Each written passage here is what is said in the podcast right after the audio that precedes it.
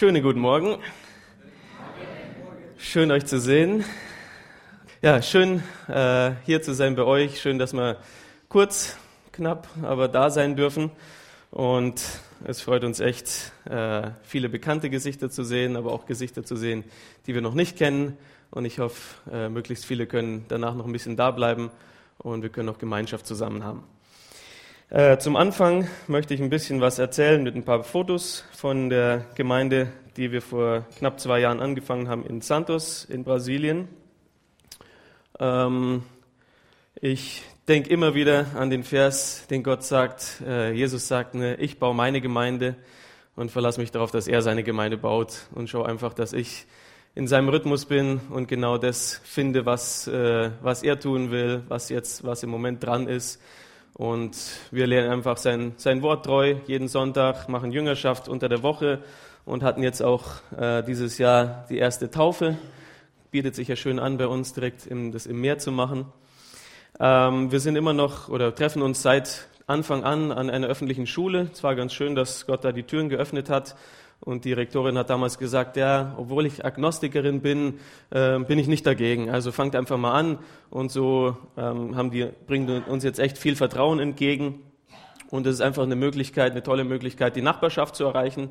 Klar ist Santos groß, hat fast 450.000 Einwohner, aber im Moment ähm, äh, beschränken wir uns mehr und konzentrieren wir uns mehr auf die, auf die Nachbarschaft, sind da Teil dieses Wochenendprogramms an der Schule, also praktisch eine Bibelstunde, die angeboten wird da für Erwachsene und Kinder. Ähm, und da kommen auch immer wieder mal Leute vorbei, die äh, einfach Sonntagmorgen das Programm nutzen wollen. Ähm, und diese äh, Personen, die dort ähm, verantwortlich sind, die loben uns auch in höchsten Tönen, was echt wunderbar ist. Also eigentlich sind die eher katholisch, ne? aber die sagen dann, schau mal hier, das sind unsere Pastoren ne? oder das ist unser Pastor und die Frau, wenn sie uns vorstellen. Ähm, da gibt's dann auch Kurse, wie zum Beispiel Kochkurse und da wurden wir jetzt eingeladen, für 15 ältere Damen auch mal ein Bibelwort weiterzugeben. Also es äh, öffnen sich immer wieder Türen. Finanziell ist natürlich auch ein Segen, äh, so an der Schule zu sein, weil wir nichts ausgeben. Das heißt, äh, in biblischen Worten, wir können den ungerechten Mammon benutzen, um Menschen für Jesus zu gewinnen und machen vor allem äh, viele Events, äh, können mal ein Essen spendieren und so können wir vor allem nicht nur die Nachbarschaft, sondern auch viele Verwandte äh, erreichen von den Leuten, die schon zur Gemeinde kommen. Äh, da hatten wir auch einen ganz konkreten Fall. Äh, vor kurzem ähm, war ein Mann ganz krank äh, von der Lunge her, war ähm, in der Intensivstation, wäre fast gestorben. Die Ärzte sagen ihm auch, es ist ein Wunder, dass du noch lebst aber er ist auch Atheist eigentlich, äh, glaubt nicht an Gott. Und in einem dieser letzten, also war schon zweimal bei einem Mittag, Mittagessen dabei. Und äh, kamen wir so ein bisschen ins Gespräch über das Leiden in der Welt. Und äh, wir haben ihm halt ja, erklärt, was die biblische Sicht davon ist, weil er Kinder sehr gern hat ne, und die, was ist das, die UNESCO, UNICEF, keine Ahnung, die Statistik, die da rauskommt, so und so viele Kinder sterben pro Sekunde in der Welt, das kann er einfach nicht verstehen. Ne? Und dann kam er so ins Gespräch und meinte am Ende, hey, wenn ihr noch so weiter von Gott äh, sprecht, äh, überzeugt ihr mich schon fast. also man merkt, dass Gott auch ne, langsam an, an, ihm arbeitet, so wie an vielen anderen. Äh, hier sieht man ein paar Bilder von so ein paar Events an, an Weihnachten, an Ostern. Ähm, äh, zu der WM hat man auch äh, am Endspiel, schade, dass weder Brasilien noch Deutschland dabei waren, aber okay, Franzosen gönnen wir es auch mal. Äh, hier vorne, da ist der, der Mann, der wirklich ein Wunder ist, dass er noch lebt. Ja, äh, jetzt sind wir bald zwei Jahre alt im September, ähm, sind aber auch, ja, Gott hatte andere Pläne für, für einige Leute. Zum Beispiel Anfang des Jahres haben wir unseren Lobpreisleiter in Anführungsstrichen verloren, ne? der ist nach Spanien gezogen. Äh, jetzt hatten wir im letzten Sonntag eine äh, Verabschiedung von zwei Leuten. Seht ihr hier, die eine geht nach Amerika als Au pair, der andere geht zum Studieren nach Portugal. Und wenn die Gemeinde nur so 15 Leute hat, dann spürt man das schon eher, wenn, wenn Leute weggehen. Aber wir haben einfach die Vision, äh, Gott will uns benutzen, auch auf so einem kurzen Weg, auf so einer Strecke, um einfach die Christen reifer zu machen. Ne? Hauptsache, sie sind im Reich Gottes, wo immer die auch dann sind, Portugal oder sonst wo, einsatzbereit für den Herrn und reife Christen. Und wir wollen auch jetzt in nächster Zeit nochmal verstärkt evangelisieren. Ähm, und ganz besonders könnt ihr dafür beten, auch einen Englisch-Gottesdienst starten. Das ist ähm, wegen Hafen, ne, Import, Export immer eine gute Sache. Ähm, gibt es auch nicht so angeboten, einen Gottesdienst auf Englisch. Und da sind wir gerade auf der Suche nach einem Platz, nach einem Raum. und wo wir das veranstalten können. Also könnte auch im Gebet dafür sein. Gut, ähm, kommen wir zum Wort. Und ich freue mich darauf, wenn wir nachher noch ins Gespräch kommen, ein bisschen, könnt ihr mich gerne noch ansprechen, auch auf die Gemeinde und alles andere. Machen wir mal auf in der Bibel, aufschlagen in Matthäus 6, Verse 9 bis 15. Hat der eine oder andere vielleicht ein Déjà-vu, das war doch letztes, äh, letzte Woche schon dran. Das war nicht abgesprochen. Ja. Äh, wir sind auch gerade in der Bergpredigt. Wir haben das Kapitel 6 jetzt gerade abgeschlossen äh, in Santos in der Gemeinde. Dann habe ich ins Predigtarchiv geschaut und habe gesehen, na, ihr seid ja auch ungefähr da, wusst nicht genau an welcher Stelle. Ähm, als ich dann hier ankam, habe ich mich ja gefragt, ja, was habt ihr denn letzte Woche gemacht? Ja, Vater unser, okay. Gut, dann habt ihr schon mal zumindest die Vers für Vers Lehre bekommen. Äh, ich werde jetzt nicht so da reingehen, sondern ich habe eher ein Thema für euch, ja? Äh, nämlich die Familie Gottes. Und ähm, für uns ist es schon so, dass wir auch ein Stück weit heimkommen, ne? wenn wir hier in Herborn sind. Für die, die es nicht wissen, ich glaube, die meisten wissen es, waren wir 2015, 2016 hier für ein knappes Jahr und ist ein Stück Heimat geworden. Ne? Und ihr seid unsere Familie. Das heißt, wenn wir hier heimkommen, fühlen wir uns wie in der Familie, ne? wie zu Hause. Und das wird unser Thema heute sein, die Familie Gottes. Und das Schöne an der Familie Gottes ist ja, dass, dass Gott Menschen in Jesus verbindet. Ne?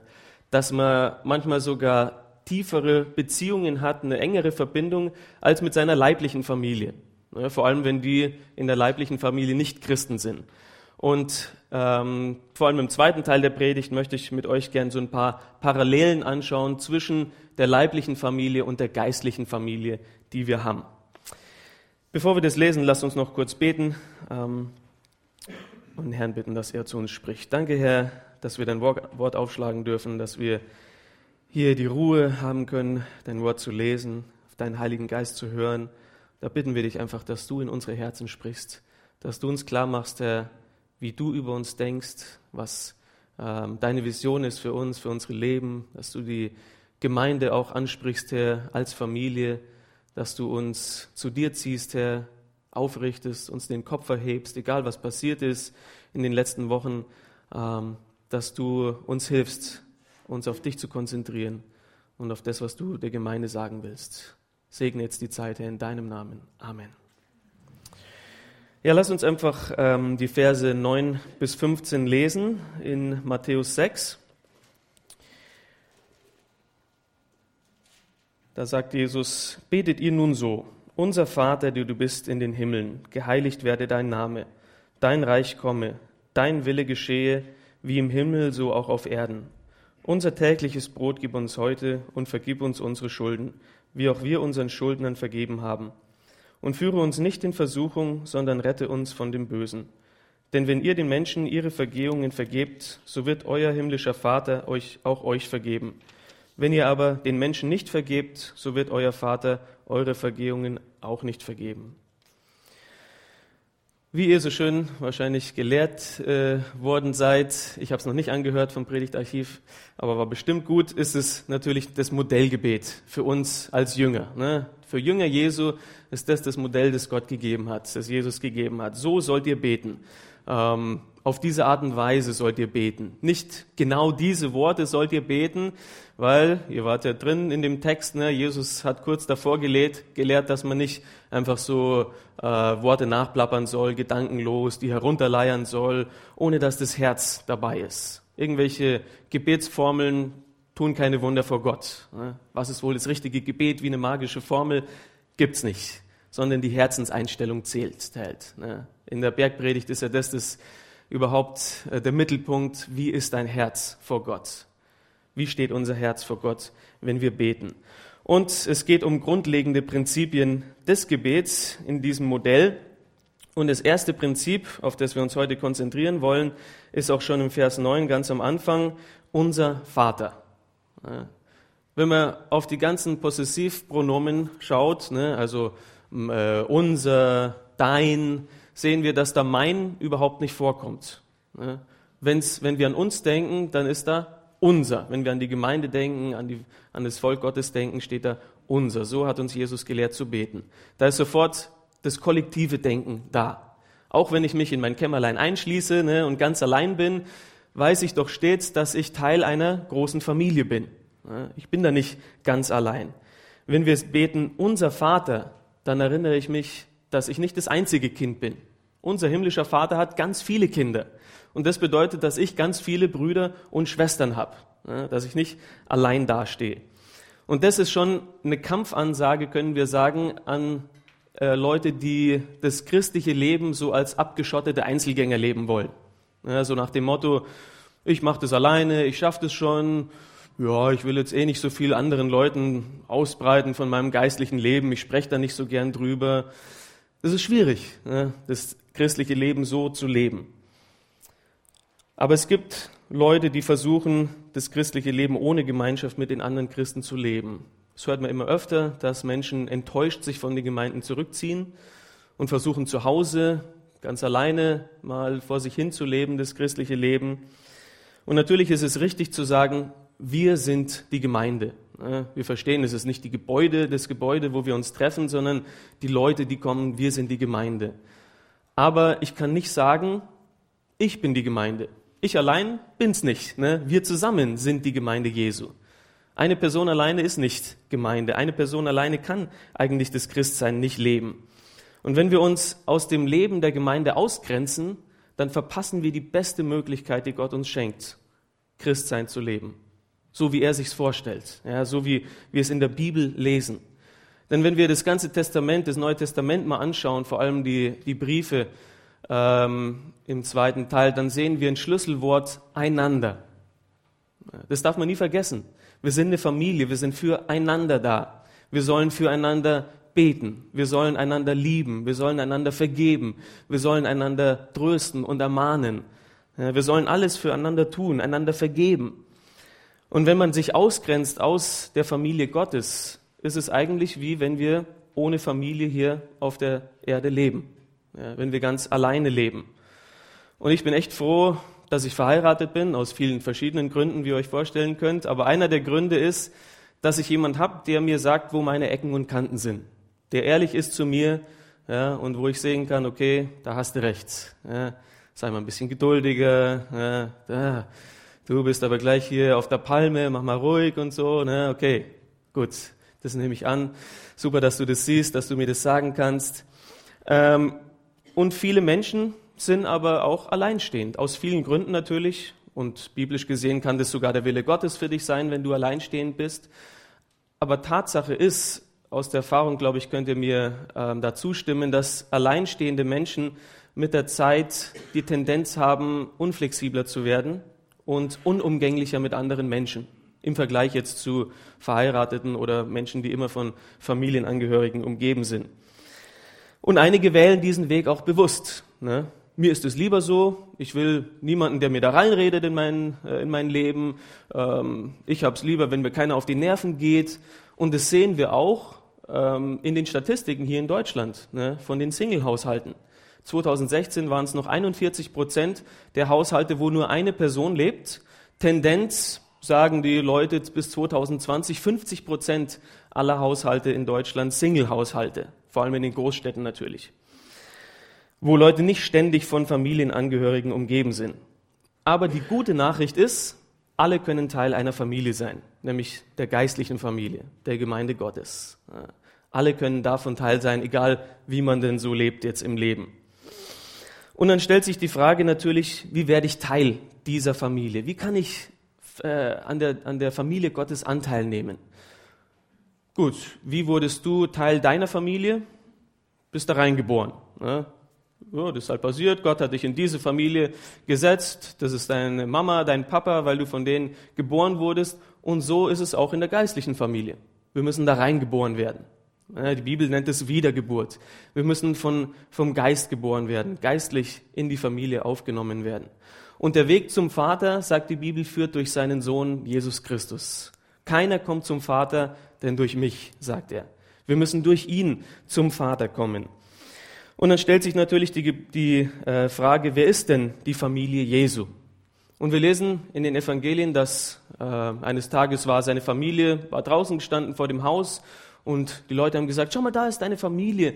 Und Jesus hat gesagt, nein, meine Familie, in Matthäus 12, 50 hat er gesagt, wer den Willen meines Vaters tut, der in den Himmeln ist, der ist mein Bruder und meine Schwester und meine Mutter. Wer den Willen meines Vaters tut. Was ist der Wille des Vaters? In Johannes 6, 40 lesen wir, dass wer an seinen Sohn glaubt, der tut den Willen des Vaters.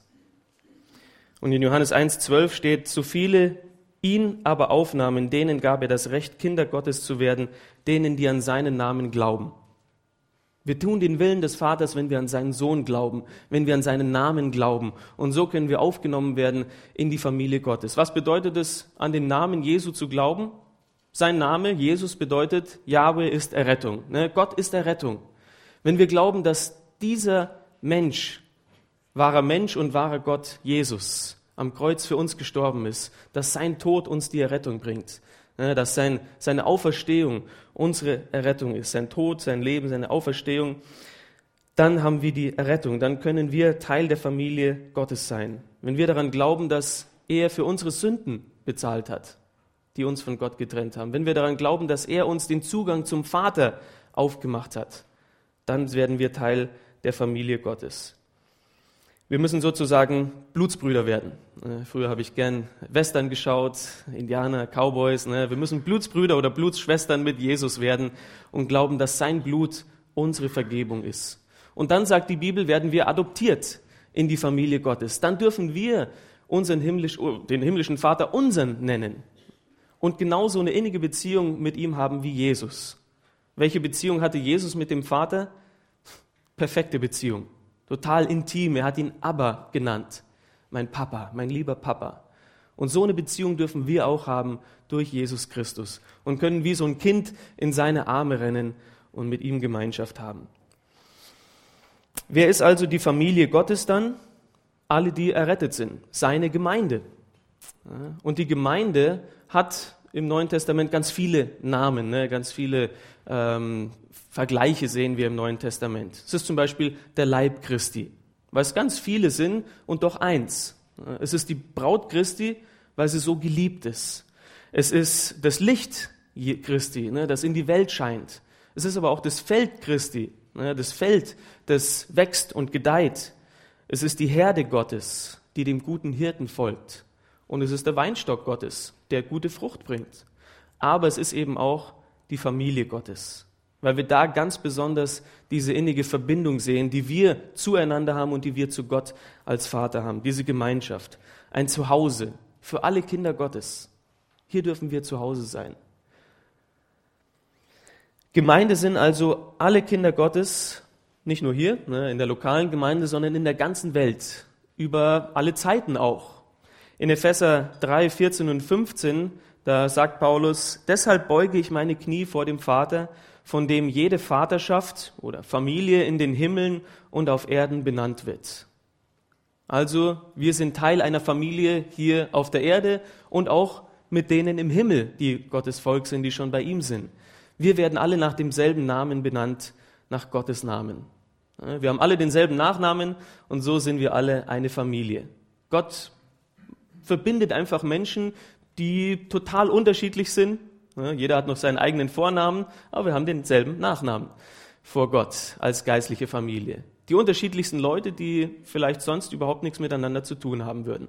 Wenn du mal die Person vielleicht nicht gerade neben dir, aber hinter dir oder vor dir anschaust, würdet ihr euch kennen, würdet ihr euch äh, sehen, würdet ihr Freundschaft haben, wenn es nicht diese Gemeinde geben würde? Vielleicht nicht. Man wird sich vielleicht irgendwo in Herborn mal vorbeilaufen, aber wer ist diese Person? Keine Ahnung. Aber jetzt als Familie Gottes seid ihr verbunden. Ihr kennt euch. Ihr könnt Gemeinschaft haben. Ihr könnt Freundschaft leben. Was bedeutet es also, Teil dieser Familie Gottes zu sein? Und darauf wollte ich eigentlich hinaus, äh, auf den, vor allem auf den zweiten Teil mit den Parallelen. Was bedeutet es, ähm, Teil der Familie Gottes zu sein? Es hat alles mit Beziehung zu tun. Erstmal vertikal unsere Beziehung zu Gott. Gott als unser Vater. Und natürlich auch unser großer Bruder Jesus. Und das ist der erste Teil, wenn ihr nochmal kurz reinschauen wollt, und ihr erinnert euch bestimmt äh, ins Vaterunser. Der erste Teil des Vaterunsers hat mit dem Vater an erster Stelle zu tun. Ne? Dein Name, dein Reich, dein Wille. Da geht es um ein Herz, das wir haben sollen, das die Interessen Gottes als Priorität setzt. Und dann im zweiten Teil geht es auch um die Beziehung zu unseren anderen Geschwistern. Das ist sowohl äh, im Vater unser als auch in den zehn Geboten so, ne? dass wir für unser tägliches Brot bitten, nicht nur für meins, dass wir für unsere Schuld beten, einander vergeben sollen, dass wir für unsere Bewahrung und Befreiung von äh, Versuchung und dem Bösen beten sollen. Das heißt, wir sehen, es geht um Beziehung. Wenn also das Vertikale stimmt, wissen wir auch immer, dass das Horizontale stimmt. Wenn meine Beziehung mit Gott, dem Vater, gut ist und ich wirklich Gemeinschaft mit ihm habe, dann ist auch meine Gemeinschaft mit den Brüdern und Schwestern gut.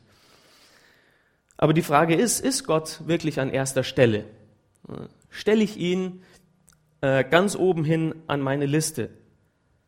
Gebe ich ihm die Priorität in meinem Leben? Ist er mir wichtiger als sogar meine leibliche Familie, als äh, mein Job, als äh, meine Hobbys, ähm, als alles, was ich sonst so auf der Liste haben könnte? Auch als Gemeinde? Und wie ist meine Beziehung zu diesem Vater? Habe ich vielleicht noch ein verzerrtes Vaterbild? Sehe ich ihn vielleicht jemanden als wie, wie jemanden, der nicht so nah bei mir ist, der eher entfernt ist, weil ich ihn nicht jeden Tag fühle oder jeden Tag von ihm höre? Sehe ich ihn vielleicht als den zornigen Vater, der eher mit dem erhobenen Finger ne, auf mich zeigt, weil ich immer noch Mist baue die ganze Zeit?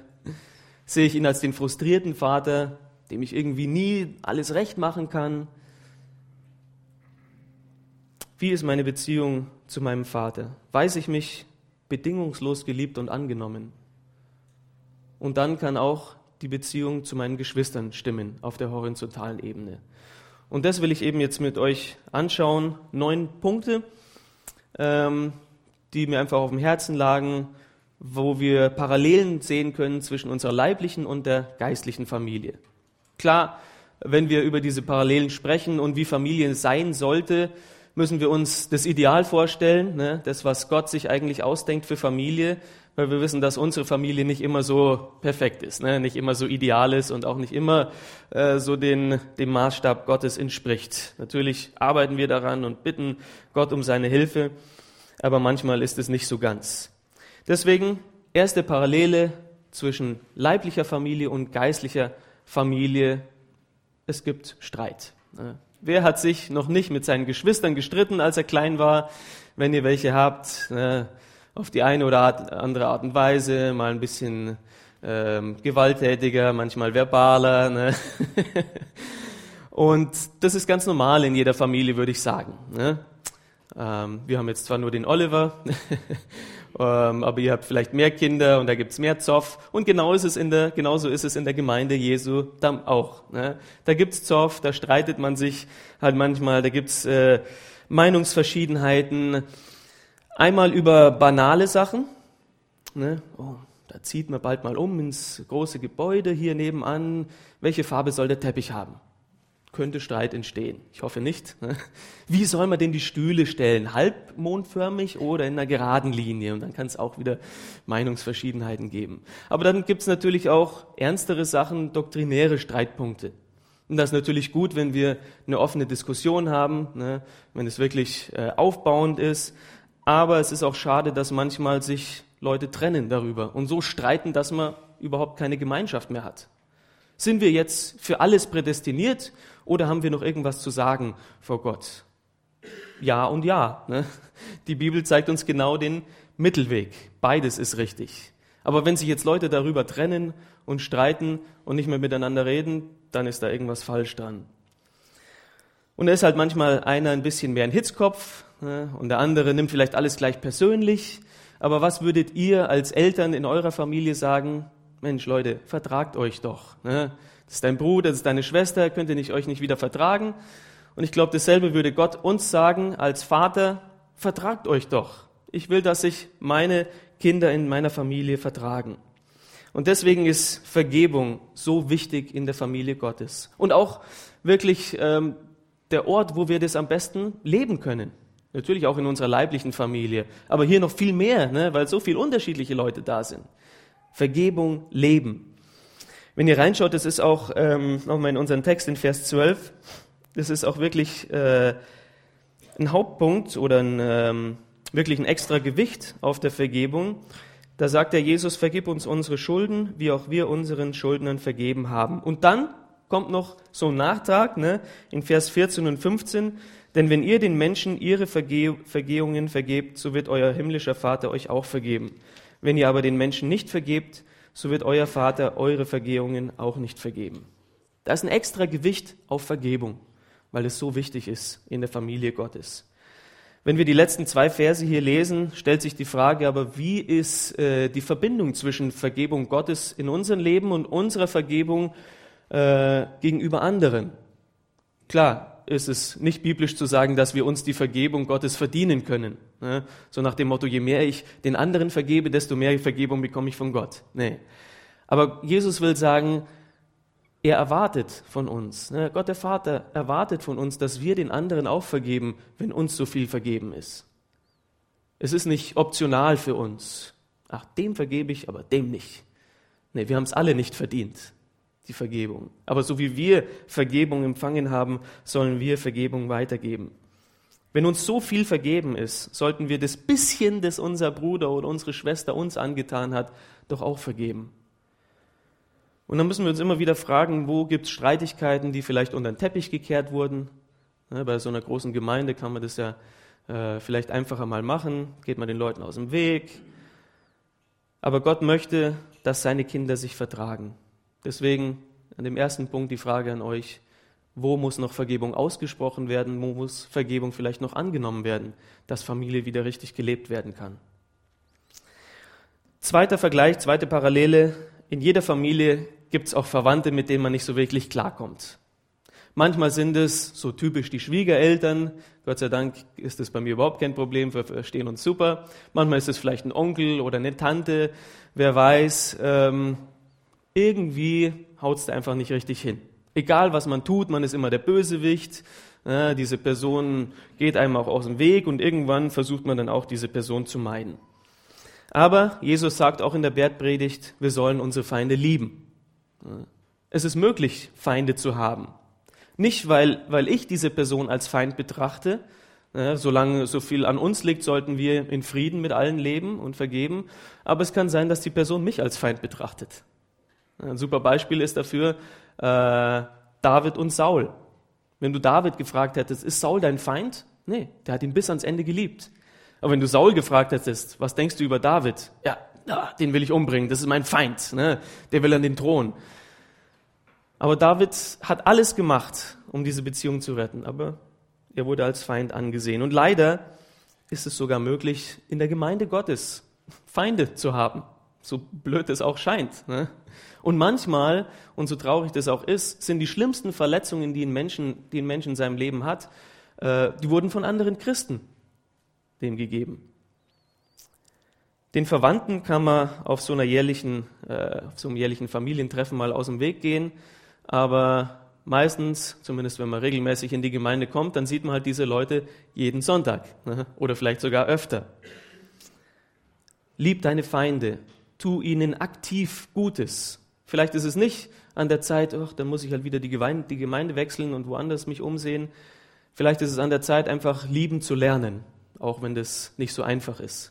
Aber zu sagen, okay, du sagst es in deinem Wort, Jesus, dann ist es auch möglich, dann hilf mir doch auch, diese Person zu lieben. Dritter Punkt, in der Familie ist es total wichtig, Zeit miteinander zu verbringen. Ihr kennt es bestimmt, äh, es ist ein Kampf, ne? Zeit als Familie zu haben, da sind volle Terminkalender, dann setzt man vielleicht auch mal eigene Interessen an, an erste Stelle und dann geht die Zeit mal verloren. Aber es ist wichtig, immer wieder das zu priorisieren. Wir müssen Zeit zusammen haben als Familie, weil das Gemeinschaft schafft, Einheit. Und genauso ist diese Zeit wichtig, als Familie Gottes zusammen zu sein. Aber steht es immer an erster Stelle? Oder ist es manchmal sogar an letzter Stelle in unserer Prioritätenliste. Wir müssen uns unbedingt erinnern, dass nichts die geistliche Gemeinschaft, die wir mit unseren Geschwistern haben, im Herrn ersetzen kann. Ich kann noch so viele Freunde haben im Job oder sonst wo. Ist toll, müssen wir auch haben. Freundschaften, die nicht Christen sind, ne, die wollen wir auch erreichen mit dem Evangelium. Aber nichts ersetzt die Zeit, die ich mit einem Bruder oder mit einer Schwester habe und wo man füreinander betet, wo man sich austauscht. Und das muss immer mehr Priorität werden in unserem Leben. Das braucht auch Zeit, ne? sich in so einer Gemeinde hier äh, in dieser Größe kennenzulernen.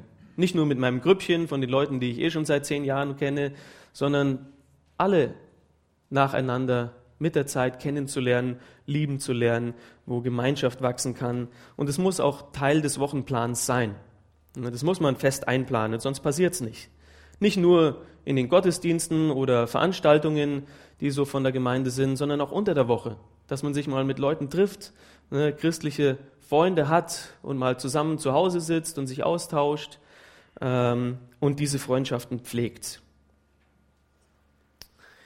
Vierter Punkt. In einer Familie sollte es zumindest so sein, ähm, dass man so sein kann, wie man ist und sich nicht verstellen muss. Jeder weiß, in seiner Familie, da wohnt man wahrscheinlich schon so lange zusammen, ne, auch mit seinen vielleicht jetzt schon erwachsenen Kindern, wie auch immer. Man kennt sich so gut, da macht es überhaupt keinen Sinn, sich zu verstellen. Ne? Jeder kennt ja den anderen. Jetzt komm, sei doch mal bitte wie du selbst. Ne? Wir kennen dich schon so gut. Es ist unmöglich und es macht keinen Sinn und es ist auch befreiend, ne? wenn man so sein kann, wie man ist. Wenn man auch keine Verurteilung erwarten muss. Und so sollte Gemeinde auch sein, Familie Gottes. So ein Ort, wo man authentische Beziehungen leben kann, wo man sich nicht verstellen muss, keine geistlichen Masken aufsetzen muss und wo man tiefe Freundschaften haben kann. Nicht nur so oberflächliche, ne, hallo, wie geht's, tschüss, danke, ja, bet mal für mich vielleicht für das oder das, sondern wo man wirklich tiefe Ge Gemeinschaft haben kann. Wo man auch so angenommen ist, wie man ist. Aber trotzdem auch so geliebt, dass Leute kommen können und in Lebensbereiche sprechen können, die vielleicht nicht so ganz gemäß dem Wort Gottes sind. Also total angenommen und total geliebt. Und deswegen sollte Gemeinde auch so ein sicherer Raum sein, wie eine Familie eben sein sollte, wo man nicht verurteilt wird, wo man offen sein kann mit seinen Problemen, wo man Sachen bekennen kann einander, wo man seine Fehler zugeben kann und wo nicht gleich mit dem Finger auf einen gezeigt wird wo dann auch jemand herkommen kann, der vielleicht mal gefallen ist, aber der einen Ort hier findet, wo er wiederhergestellt werden kann. Ganz kurz ähm, zu unserer Gemeinde in Santos. Ähm, als die Calvary Chapel 2000 angefangen hat in São Vicente, ähm, haben die ganz eng zusammen mit so einer Surfergemeinde gearbeitet. Ähm, der Sohn von dem Pastor, der kommt seit circa einem Jahr zu uns und macht auch Lobpreis, macht auch jetzt heute, wahrscheinlich ungefähr um die Uhrzeit oder bald den Gottesdienst. Aber sein Vater ähm, ist leider zwei, zweimal gefallen und hat seine Ehe gebrochen ne, ähm, und hat die Gemeinde auch dadurch verloren. Aber dadurch, dass jetzt sein Sohn zu uns kommt, ähm, hat der Vater, der nirgendwo hingeht in die Gemeinde, in eine Gemeinde entschieden, auch mal bei uns vorbeizuschauen kam erstmal bei einem Mittagessen vorbei und ne, Gemeinschaft und so weiter und kommt jetzt auch in die Gemeinde. Und ich will mich noch mit ihm hinsetzen und einfach sehen, ne, wie es ihm geht mit dem Herrn und so weiter. Ähm, aber ich weiß, dass, dass er in vielen Gemeinden nicht hingehen kann, weil er da schon gebrandmarkt ist. Ne, die schauen auf ihn und sehen, ah, das ist der Ehebrecher. Aber ich hoffe eben, dass er kommen kann in unsere Gemeinde und sehen kann, hier ist er angenommen. Hier ähm, kann er die Liebe Jesus wieder empfangen. Wenn, ihm wirklich, wenn er wirklich Buße getan hat und ihm vergeben ist dafür, dann sollen wir ihn auch wieder aufnehmen als Gemeindemitglied. Ist Wiederherstellung möglich, wenn jemand gefallen ist? Und je mehr Geschwätz und üble Nachrede es gibt, desto mehr gibt es keine Atmosphäre dafür. Das, das wird kaputt gemacht, eine Atmosphäre der Wiederherstellung und der Annahme. Und das ist nicht, was Gott der Vater für uns hat. Fünfter Punkt, in einer Familie, da kümmert sich einer um den anderen. Da ist jeder bedacht auf den anderen, ich will Gutes tun, ich will, dass es dir gut geht. Und in der Gemeinde sollte das auch so sein, in der Familie Gottes. Ein Vers ist mir da ganz besonders wichtig in Galater 6, Vers 10. Da sagt Paulus, lasst uns also nun, wie wir Gelegenheit haben, allen gegenüber das Gute wirken. Am meisten aber gegenüber den Hausgenossen des Glaubens. Wir sollen allen Gutes tun und das hat Jesus getan. Ne? In Apostelgeschichte ist eine gute ähm, Zusammenfassung so seines, seines Wirkens auf Erden. Er ist zu allen möglichen Orten gegangen und hat Gutes getan. Ne? Das war Jesu, ähm, das war, das war Jesu Plan hier auf Erden und natürlich das Beste, das er uns getan hat, dass er uns am Kreuz vergeben hat. Aber lasst uns Gutes tun am meisten gegenüber den Hausgenossen des Glaubens. Es gibt viele Beispiele, bestimmt äh, hier unter euch, aber ich möchte auch einige Beispiele nennen, weil ich denke, das ist ähm, neutestamentlich nicht falsch. Ne? Wenn man gute Beispiele hat zum Nachahmen, Paulus und Johannes haben das auch getan. Und als wir hierher gekommen sind, haben wir wieder gemerkt, äh, wir kommen zu einer Familie, weil ihr uns so viel Gutes tut. Ja, ich möchte einfach mal ein paar Namen nennen, weil das gute Beispiele sind, die man nachahmen kann. Und Sachen, die ihr auch euch gegenseitig tun könnt. Äh, kurz bevor wir gekommen sind, weiß nicht, einen Monat oder so, äh, oder eineinhalb Monate bevor wir gekommen sind, kam so die Erleichterung, okay, wir haben einen Ort, wo wir schlafen können. Da ist der Michael und Diana, die stellen uns, äh, die stellen uns ihre Wohnung zur Verfügung. Und dann ist der Benny und die Laura da und die geben uns ihr Auto für die Zeit. Totaler Segen. Wir machten sowas. Familie. Und es ist schon das zweite Mal, dass wir äh, die Wohnung und das Auto gestellt bekommen, denn das erste Mal war es der Edmund, ne, der uns das anvertraut hat. Dann gibt's Leute wie die Annalena, die sich äh, natürlich mit drei Kindern ne, auch ums Kind kümmern will, hat alles besorgt für den Oliver, äh, Babybadewanne, äh, Babybett, Spielsachen und dann auch noch Babybrei Micha mitgibt äh, zum Flughafen, weil der Kleine könnte ja auf dem Weg Hunger haben. Ne. An alles war gedacht. Dann natürlich der Micha, der uns abgeholt hat, der, uns, der sich um, ums Essen gekümmert hat, der Hartmut, der alles logistisch gestemmt hat für uns. Die Jugend, danke, äh, die geben uns noch einen Tankgutschein. Ja. Wir sind ja nicht mal gekommen, um der Jugend irgendwie, was weiß ich, eine Predigt zu machen oder was Gutes zu tun. Die waren ja gar nicht da, die waren auf der Freizeit. Ja. Aber das ist Familie, so gesegnet. Und natürlich viele andere. Und wenn ihr jetzt da bleibt beim Potluck, segnet ihr uns auch. Natürlich will keiner von denen Anerkennung. Die haben es für den Herrn getan. Aber ich denke, wir können das nennen und wir können auch uns gegenseitig einfach so Gutes tun. Es gibt so viele Möglichkeiten. So wie ihr Gelegenheit habt, tut Gutes aneinander und vor allem am meisten an den Hausgenossen Gottes. Aber wenn wir jetzt mal denken, an wem tun wir denn eigentlich am meisten Gutes, dann ist es wahrscheinlich bei den meisten die leibliche Familie. Und es ist auch gut so. Ne? Gott ist unsere leibliche Familie total wichtig. So wichtig zum Beispiel, dass wir niemals unsere, unsere Familie opfern sollten für den Gemeindedienst. Aber wie steht es mit dem Gleichgewicht? Weil die Familie Gottes hat auch einen hohen Stellenwert für Gott, unseren Vater. Ist er auch so hoch für uns? Oder müssen wir vielleicht anfangen, unsere Brüder und Schwestern mit anderen Augen zu sehen? Vielleicht auch mehr Gutes zu tun in der Gemeinde und nicht nur zu Hause? Müssen wir vielleicht unsere Prioritäten überprüfen und wie sind unsere Beziehungen mit den Geschwistern? In einer großen Familie, also groß sage ich jetzt mal ab fünf Kindern oder so, äh, ist es auch meistens so, habe ich mir sagen lassen, dass sich die älteren Kinder um die jüngeren kümmern äh, und so Gutes tun. Äh, in Brasilien gibt es zum Beispiel eine Familie, die haben jetzt neun Kinder, äh, Amerikaner, die leben äh, im Süden von Brasilien, da, dort an der Bibelschule. Und da sieht man, ne, die gehen, das ist Natürlich alles ein bisschen so militärisch aufgebaut, ne, damit da so ein Drill ist, damit die alle in einer, in einer Reihe laufen und dann klappt es auch alles. Aber die, die Größeren, die passen auf die Kleineren auf. Und so sollte das in der Gemeinde auch sein. Wir wollen als Familie vorankommen. Ne, passiert es, dass die ältere Generation in die jüngere Generation investiert, aber natürlich genauso umgekehrt, ne, dass das gegenseitig funktioniert. Wird Jüngerschaft in der Gemeinde gelebt, nicht nur bei so offiziellen Treffen ne, oder auch mal privat sich mit einer Person zu treffen, sondern einfach im Umgang mit den anderen Menschen geben wir weiter, was wir von Gott gelernt haben. Einfach wichtige Lektionen, die wir für unsere Leben haben, dass wir die anderen die weitergeben. Wir wollen Gutes tun aneinander.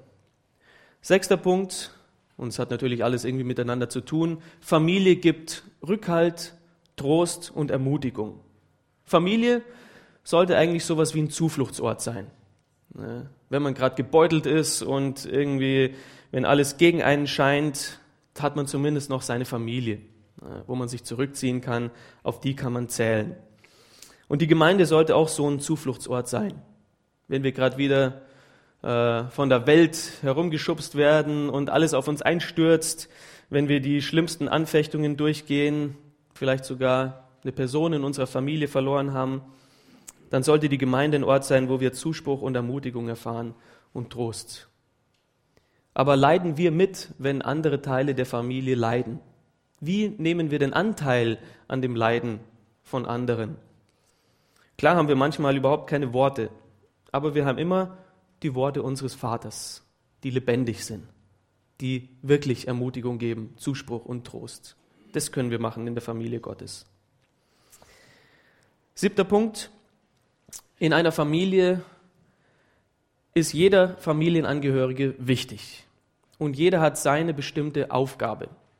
Ja, in der Familie ist es so, jeder ist einzigartig, jeder ist unersetzbar und wird auch so gewert, äh, wertgeschätzt. Du bist wichtig für uns, egal ob das Kind Probleme macht, ob es Schwierigkeiten mit was hat oder ob es ganz einfach ist, du bist wertvoll für uns. Und in jeder Familie hat ja auch jeder seine bestimmten Pflichten. Ja, zum Beispiel ist da der eine, der eher am Auto werkelt, äh, der Vater oder da ist der Mann, der die Handwerksarbeiten macht. Vielleicht macht es auch die Frau, kann auch sein. Oder vielleicht kocht die Liebe, die Kinder, die vielleicht eher den Müll rausbringen oder manchmal das Zimmer putzen. Ähm, oder sich ums Haustier kümmern. Und so ist es in der Gemeinde auch. Jeder ist unendlich wertvoll. Du bist wertvoll, du bereicherst die Gemeinde, weil du hier bist. Ja, durch deine Persönlichkeit, durch deine Talente, durch deine Erfahrungen mit Gott und in der Welt bist du ein unendlich wichtiger Teil der Gemeinde. Aber du hast auch eine ganz besondere Art und Weise, dich einzubringen in die Gemeinde, wegen deiner Persönlichkeit, deinen Talenten und deinen Erfahrungen. Und du musst dich immer wieder fragen, was ist denn mein Platz in der Familie Gottes? Was ist mein Platz hier in der Gemeinde? Wo kann ich denn helfen? Wo kann ich denn dienen? Wo kann ich mich denn einbringen? Und garantiert gibt es ganz viele Dienste hier, die Personenmangel haben. Ne? Hartmut, brauchen wir gerade irgendwo jemanden, Kindergottesdienst bestimmt. Schätze ich jetzt einfach mal so. Aber vielleicht denkt ihr, ja, ich schaue mich um, aber es gibt nicht so irgendwie einen Dienst, wo ich gerade helfen will. Brauchst auch nicht. Brauchst keine offizielle Einladung, keinen offiziellen Dienst, um irgendwie zu dienen, um, um, deine, äh, um deinen Platz zu finden im Leib Christi, in der Familie Gottes. Du kannst es ganz inoffiziell machen. Wie viele Kranke gibt es im Moment, die vielleicht besucht werden können? Äh, wie viele, ich weiß nicht, das Gras wächst, glaube ich, nicht so gut gerade, ne? aber wenn es mal wieder wächst, kann man dann einfach mal beim Rasenmähen helfen. Kann man vielleicht einer anderen Familie beim Umbau helfen oder mal auf die Kinder aufpassen, wenn die das gerade nicht können. Kann man vielleicht mal äh, der älteren Generation ein bisschen zeigen, wie der, das neue iPad funktioniert oder wie man mal ähm, WhatsApp-Message schreibt oder sowas. Wie kann man sich einbringen? Es gibt so viele Möglichkeiten. Der achte Punkt, Familie hat auch immer Regeln. Ne? Jede Familie, eure Familie hat bestimmt die Familienregeln. Klar gibt's äh, universelle Regeln, aber jede Familie hat dann so ihre eigene, wo man sieht, was ist der Familie wichtig. Und das ist ganz besonders auch wichtig für Kinder. Ne? Die Kinder brauchen auch so einen, so einen Rückhalt, okay, was dürfen wir, was dürfen wir nicht. Darf ich schon Süßigkeiten, habe noch nicht gegessen, nee, erst nach dem Essen oder wie auch immer. Jeder hat da seine seine besonderen Regeln. Und in der Familie Gottes haben wir natürlich auch Regeln. Der Vater hat diese Regeln uns gegeben in seinem Wort. Und wir dürfen diese Regeln kennen und sollten sie auch praktizieren. Wir sollten da nichts wegtun, nichts dazu erfinden, sondern genau wissen, was hat denn der Vater für uns? Was möchte er denn für uns? Wie will er denn das Zusammenleben ordnen und fördern durch seine Regeln für uns als Familie? Und ihr habt es wahrscheinlich auch mal gemerkt, immer wenn wir diese Regeln missachten, kriegen wir Probleme vor allem im zwischenmenschlichen Bereich. Natürlich auch mit Gott, aber auch im zwischenmenschlichen Bereich. Wenn ich da denke, ich bin hier, um bedient zu werden, um nicht zu dienen und nicht um zu dienen anderen Leuten, dann habe ich irgendwann ein Problem, weil es genau andersrum ist. Ich bin hier, um zu dienen und nicht um bedient zu werden, so wie Jesus, der gekommen ist und sein Leben gegeben hat und nicht das Leben von anderen genommen hat. Kann ich mich auch der Leitung, die Gott eingesetzt hat, unterstellen oder muss ich alles boykottieren, was so ähm, entschieden wird in der Gemeinde? Muss ich mich immer querstellen? Alles Regeln, was mit der Familie zu tun hat. Und als letzter Punkt an neunter Stelle, Familie, da bist du immer Teil davon, egal was passiert. Einmal Familie, immer Familie. Ne? Das weiß man in seiner eigenen Familie. Vielleicht sind die Kinder schon so alt, dass die mal ausziehen können, irgendwo anders studieren. Und dann gibt es eine Trennung durch diese, äh, eine gewisse Trennung durch diese Umstände. Vielleicht gibt es aber auch ein rebellisches Kind, das vielleicht sogar vor die Tür gesetzt wurde oder selbst ausgezogen ist. Vielleicht gibt es Kinder, die ähm, Entscheidungen treffen, die der ganzen Familie auch irgendwie wehtun und Lebenswege wählen, die nicht so toll sind. Und dann muss man das einfach verkraften als Familie, aber die Kinder bleiben Kinder und Geschwister bleiben Geschwister. Da ändert sich nichts. Man ist Teil dieser Familie. Und genauso in der Gemeinde, in der Familie Gottes. Die Leute können mal die Gemeinde verlassen, ja, aus welchem Grund auch immer, aber trotzdem bleiben sie Brüder und Schwestern. Man schaut die jetzt nicht komisch an, nur weil die in eine andere Gemeinde hier gehen, sondern die bleiben noch uns genauso verbunden als Familie. Rebellische Kinder können auch mal durch Sünde weggezogen werden und vielleicht mal eine Zeit, ein Jahr oder viele Jahre der Gemeinde fernbleiben. Aber wie ist es, wenn die wieder zurückkommen? Können wir die wieder annehmen als Teil der Familie? Ja, ihr wart von hier, ihr kommt wieder zurück. Wir wollen, dass ihr wieder hergestellt werdet, dass ihr, dass ihr wieder als Kind, als Bruder und Schwester angenommen seid hier in der Gemeinde. Das sehen wir so schön an dem Gleichnis vom verlorenen Sohn.